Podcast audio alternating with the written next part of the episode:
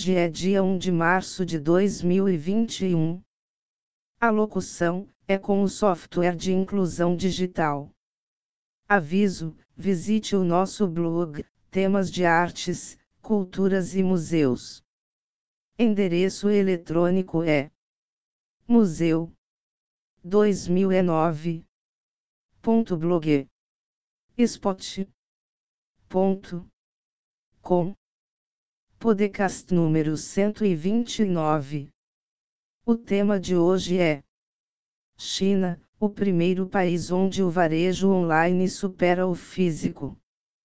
A China deve se tornar o primeiro país do mundo com vendas de e-commerce a superar as vendas em lojas físicas, de acordo com estudo da empresa de pesquisa de mercado eMarketer, que analisou dados quantitativos e qualitativos de empresas de pesquisa, agências governamentais, empresas de mídia e empresas públicas e também entrevistou altos executivos de editores, compradores de anúncios e agências.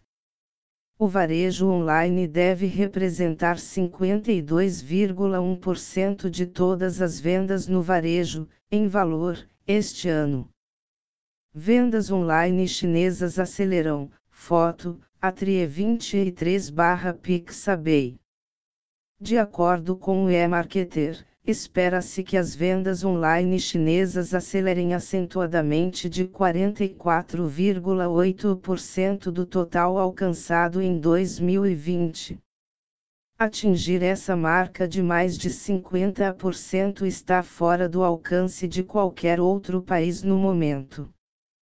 O segundo país em destaque, a Coreia do Sul, deve atingir apenas 28,9% neste ano e 31,6% no próximo.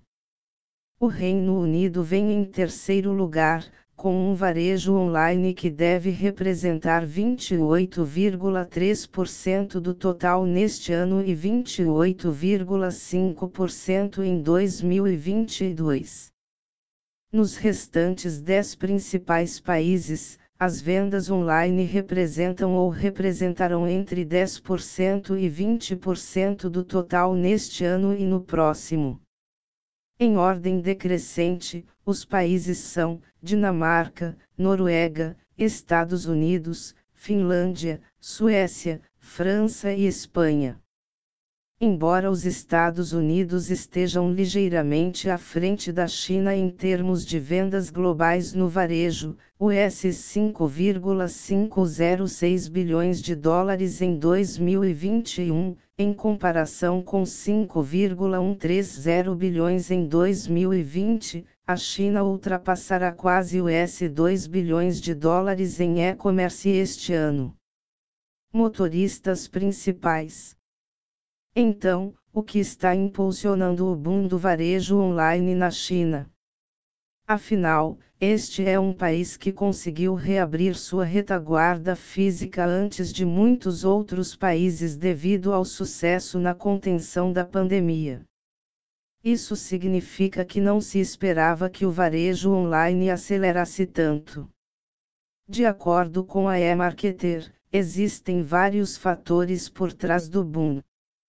Um é o comércio social. A estimativa é que tenha crescido 44,1% na China no ano passado e crescerá mais 35,5% neste ano, chegando ao S 363,26 bilhões de dólares. Nos Estados Unidos, o comércio social deve atingir apenas o S 36,09 bilhões de dólares este ano. Os mini-programas do WeChat tornarão-se onipresentes, já que o aplicativo da Tencent está na China há quase uma década. Mas foi só recentemente que sua interface passou a facilitar o e-commerce de terceiros, segundo a eMarketer. Os mini-programas permitem que as empresas façam melhor uso da base de usuários do WeChat e provaram ser extremamente populares entre comerciantes e consumidores. Pinduoduo, PDD, também teve um impacto, pois o fenômeno inovador de compra em grupo da rede social saltou de 0,5% do mercado em 2016 para 13,2% do comércio eletrônico da China este ano. O PDD desbloqueou a participação do comércio eletrônico rural da China de forma mais eficaz do que qualquer outra plataforma. A transmissão ao vivo também teve um grande impacto, especialmente combinada com a atividade de mídia em plataformas centradas em vídeo, sendo Douyin muito importante na região.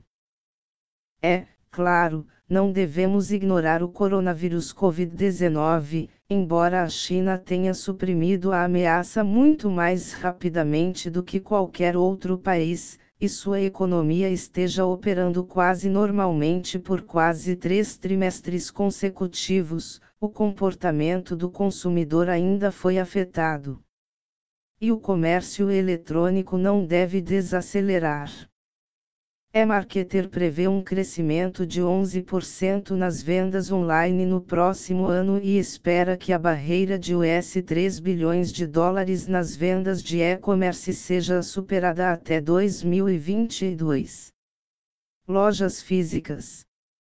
Então, o que tudo isso pode significar para o varejo físico no país? Bem, pode não ser tão doloroso quanto em alguns mercados já que o varejo ainda é muito menos desenvolvido em grandes partes do país. O e-marketer não faz muito a respeito, mas os maiores problemas provavelmente ocorrerão na Europa e na América do Norte. O Reino Unido viu uma devastação física no varejo no ano passado, com redes populares desaparecendo das ruas, empregos eliminados e o grande número de espaços de varejo disponíveis causando danos ao setor imobiliário. Algo que os varejistas do Reino Unido poderiam estar esperando, mas não nessa velocidade. Mudanças que poderiam levar uma década ou mais para acontecer foram vistas em questão de meses por causa da pandemia. Outros mercados provavelmente verão um declínio semelhante nas lojas físicas, mas espalhado por um longo período. Imagem da capa deste podcast é imagem de uma parte de teclado de computador com. Agradecemos os ouvintes.